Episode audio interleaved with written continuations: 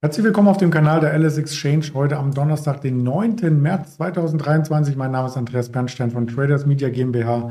Wir haben wieder spannende Themen vorbereitet.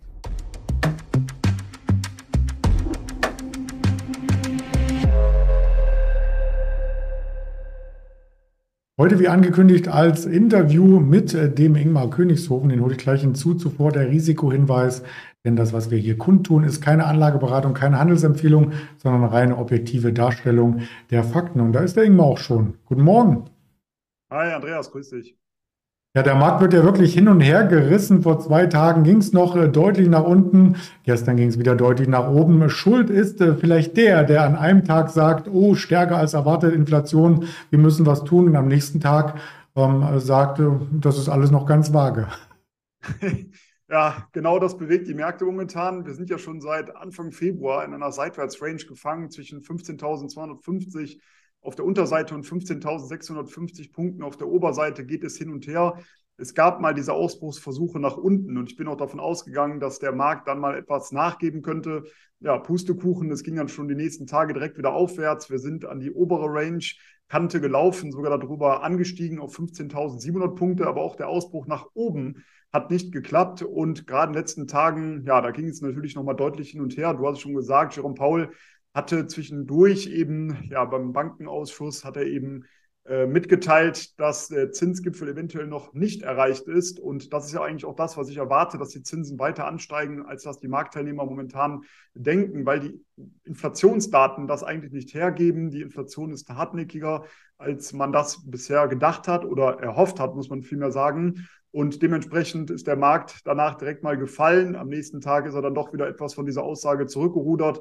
Aber nichtsdestotrotz, die Marktteilnehmer gehen jetzt eben davon aus, dass der nächste Zinsschritt höher ausfällt, als das äh, vielleicht geplant war. Und ja, wir müssen abwarten, wohin der Ausbruch stattfindet, ob eben auf der Oberseite oder auf der Unterseite. Und dann hätten wir zumindest mal ein gewisses Potenzial von ungefähr 400 Punkten. Ich habe es ja schon öfter hier auch erklärt, wenn man so eine Seitwärtsrange hat, von 400 Punkten und dann ein Ausbruch passiert, dann setzt man eben, um ein Projektionsziel zu erhalten, diese 400 Punkte oben oder unten an, an das Ausbruchslevel dran. Und dann würde man eben auf ein gewisses Kurslevel kommen von 14.850 auf der Unterseite oder 16.050 auf der Oberseite. Ich gehe momentan weiterhin davon aus, dass der Ausbruch nach unten stattfindet. Aber ja, man muss mal abwarten, wie es natürlich weitergeht die nächsten Tage und wie auch die Arbeitsmarktdaten kommen. Ja, und vor allem sieht man heute dann auch wiederum, dass es äh, mal zwischendurch ein Stück nach oben ging. An dem Freitag, an dem gestrigen Schlusskurs hat sich der Markt das einmal den Kopf gestoßen, ging da wieder nach unten, aber da war auch intraday äh, kein Durchbrechen ähm, zu sehen. So ähnlich wie gestern beim Wall Street Handel. Auch da der Dow leicht im Minus, der Nasdaq leicht im Plus. Aber die Spannung geht wieder raus aus dem and Creed Index. Und das ist ja was Positives insgesamt. Das wäre was Positives. Ja, wir waren ja zuletzt eher im Gier-Bereich. Das hätte ja dafür gesprochen, dass der Markt mal etwas korrigiert. Äh, jetzt sind wir eher wieder im neutralen Bereich zurück. Ähm, deswegen, also für einen wirklichen Ausbruch äh, in die eine oder andere Richtung spricht es momentan nicht. Also der Fear Greed Index, der zeigt genau das an, was wir momentan im Markt eigentlich sehen, so eine Seitwärtsphase. Ganz interessant natürlich die Tatsache, dass diejenigen, die auch auf der Long-Seite sind, eigentlich momentan klagen. Ich habe mich in den letzten Tagen mit vielen Tradern und auch Investoren unterhalten, da ist jetzt keiner Freudestrahlend und sagt, das ist ein super Markt momentan für mich, sondern die auf der Short-Seite unterwegs sind wie ich, die sagen, nach unten findet kein Ausbruch statt. Und die, die long sind, die meckern eben auch, vor allem weil bei vielen Aktien eben auch äh, diese Bewegungen nach oben nicht stattgefunden haben. Also es ist einfach ein schwieriges Marktumfeld momentan. Vielleicht gibt ja der äh, Sentiment-Indikator der LS Exchange uns einen Hinweis, den starte ich gleich mal hier. Na, geht schon los. Jetzt. Na, schau mal, da ist richtig Kaufdrang vorhanden.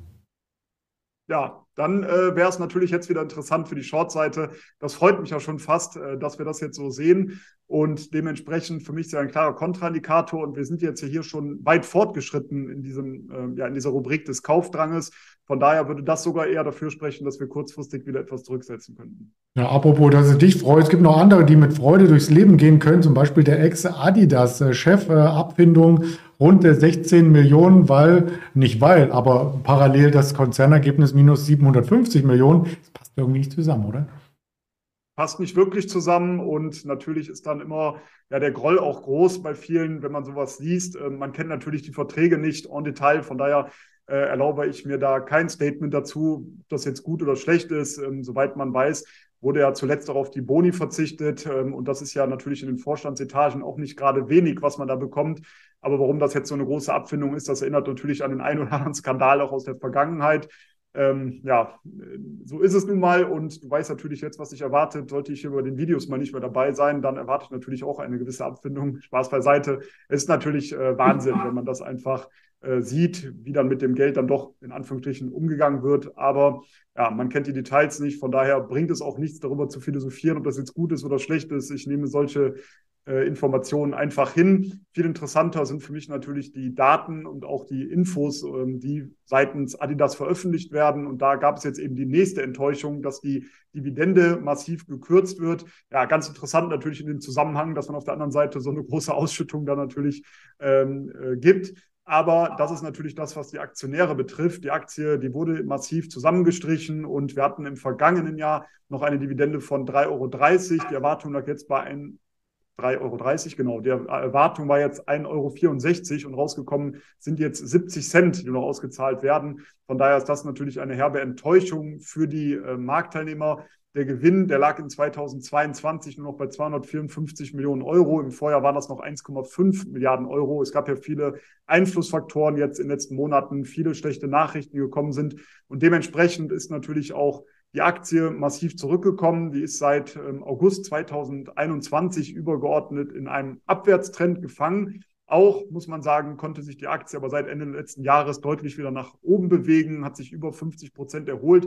Aber bei dem Widerstand um 160 Euro ging es nicht weiter. Die Aktie ist dort zunächst einmal wieder nach unten abgeprallt. Und aufgrund der negativen Nachrichten sehe ich eher hier das Short-Szenario noch als interessant an. Vor allem, weil wir übergeordnet noch in diesem Abwärtstrend gefangen sind. Und das Ziel sehe ich momentan bei 136 Euro in der Aktie.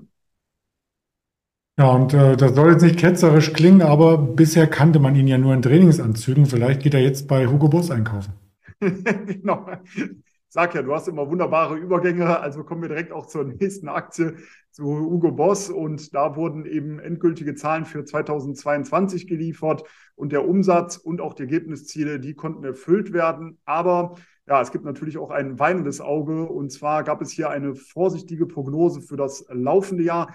Und dementsprechend äh, war das etwas, was die ähm, ja, Marktteilnehmer ja nicht ganz so positiv stimmen lässt. Das ist ja genau immer das Interessante, wie ist auch die Prognose vor allem für das laufende Jahr. Und aufgrund des unsicheren wirtschaftlichen Umfeldes äh, möchte man sich da nicht so weit aus dem Fenster lehnen, was man ja auch natürlich momentan ähm, ja, verstehen kann. Wenn wir auf die Aktie blicken, dann muss man sagen, die war von Juni 2021 bis Anfang diesen Jahres in einer breiten Seitwärtsrange gefangen, so zwischen 45 bis 60 Euro. Anfang des Jahres gab es dann eben diesen Ausbruch nach oben. Das Ziel jetzt zumindest rein charttechnisch liegt bei 75 Euro. Auch da haben wir wieder dieses Projektionsziel. Ich habe es eben beim DAX schon erklärt, wie man das dann machen kann. Differenz war hier 60 bis 45, sind also 15 Euro Differenz.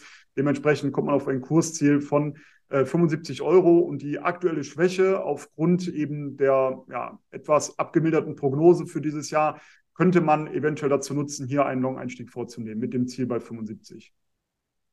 Ja, das sieht gut aus und von da ähm, den Übergang zu HelloFresh hinzubekommen, ist richtig schwierig, aber irgendwie muss ja jeder essen, das ist schon klar. Da geht es mit dem Kost genau in die entgegengesetzte Richtung. Vielleicht, wenn man zu viel isst, dass die Anzüge nicht mehr passen oder man immer wieder neue Anzüge braucht. Das hätte natürlich als Übergang hier vielleicht mal geklappt. Also hier gab es jetzt eben auch die Geschäftszahlen für 2022 bei HelloFresh. Seitdem stürzt die Aktie massiv ein hat ja schon den letzten Tage deutlich verloren. Auch heute geht es nochmal massiv abwärts. Das liegt natürlich jetzt auch daran, dass die Analysten ihre Kursziele deutlich nach unten senken. Und vor allem war es eben so, dass der Ergebnisausblick und aber auch die Anzahl der aktiven Kunden äh, wohl enttäuscht haben. Da entsprechend vor allem im wichtigsten Markt in den USA, da hat eben, ähm, ja, da haben weniger Kunden äh, bestellt. Also es gab weniger aktive Kunden und das ist natürlich das, was überhaupt nicht gefällt, gerade in einem solchen großen Markt. Wenn dort die äh, Anzahl der aktiven Kunden zurückgeht, dann ist das ein erstes Anzeichen, dass es hier schwieriger werden könnte. Dementsprechend ist jetzt auch die Aktie natürlich deutlich unter Druck gekommen. Und wie man weiß, bin ich ja tendenziell ein antizyklischer Trader und Anleger. Die Aktie könnte bald interessant werden, aber hier würde ich momentan noch warten, bis hier mal ein Boden gefunden wird. Denn wir hatten jetzt zuletzt die Unterstützung bei 20 Euro nach unten durchbrochen. Man muss sich mal vorstellen, wir standen noch nicht mal vor allzu langer Zeit bei ungefähr 100 Euro, jetzt unterhalb von 20 Euro. Diese Unterstützung wurde, wie gesagt, nach unten durchbrochen.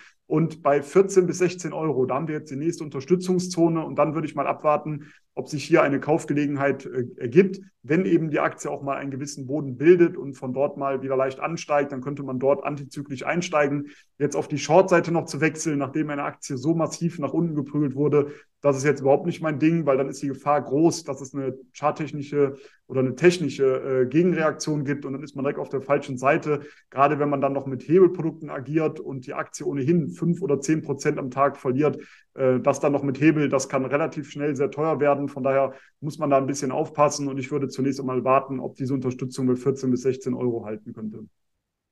Ja, lange Zeit hatte man ja auch gedacht, die Unterstützung um 20 hält und dann geht es eben eine Etage äh, tiefer. Ich frage mich, ob die nur noch den Umsatz optimieren oder auch irgendwann äh, äh, den Gewinn angehen, denn wenn man auf HelloFresh direkt geht, kriegt man gleich einen Banner mit bis zu 90 Prozent Rabatt plus ein Gratisessen. Also die müssen ja auch mal Geld verdienen.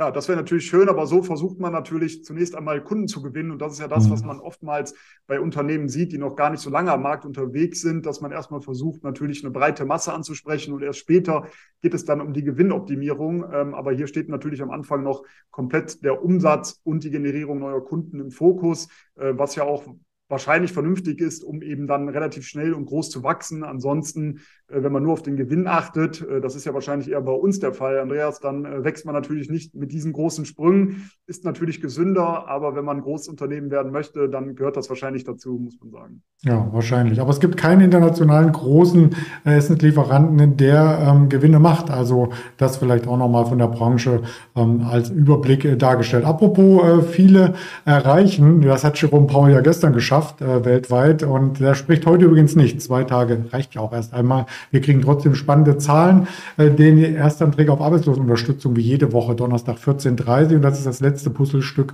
vor dem großen Arbeitsmarktreport am Freitag. Da dürfte es volatil werden. Und den Erdgaslagerbestand haben wir auch heute noch. Ansonsten die JD.com, vorbörslich jetzt mit Zahlen gleich um die Ecke kommen, die Ultra Beauty nachbörsliche Dokus sein. Das schauen wir uns in Oracle vielleicht dann morgen an und bringen einige Tops und Flops natürlich auch auf die Social Media Kanäle. Also dort gerne folgen. Du machst das ja schon lange und damit darfst du auch nächste Woche wiederkommen, Ingmar.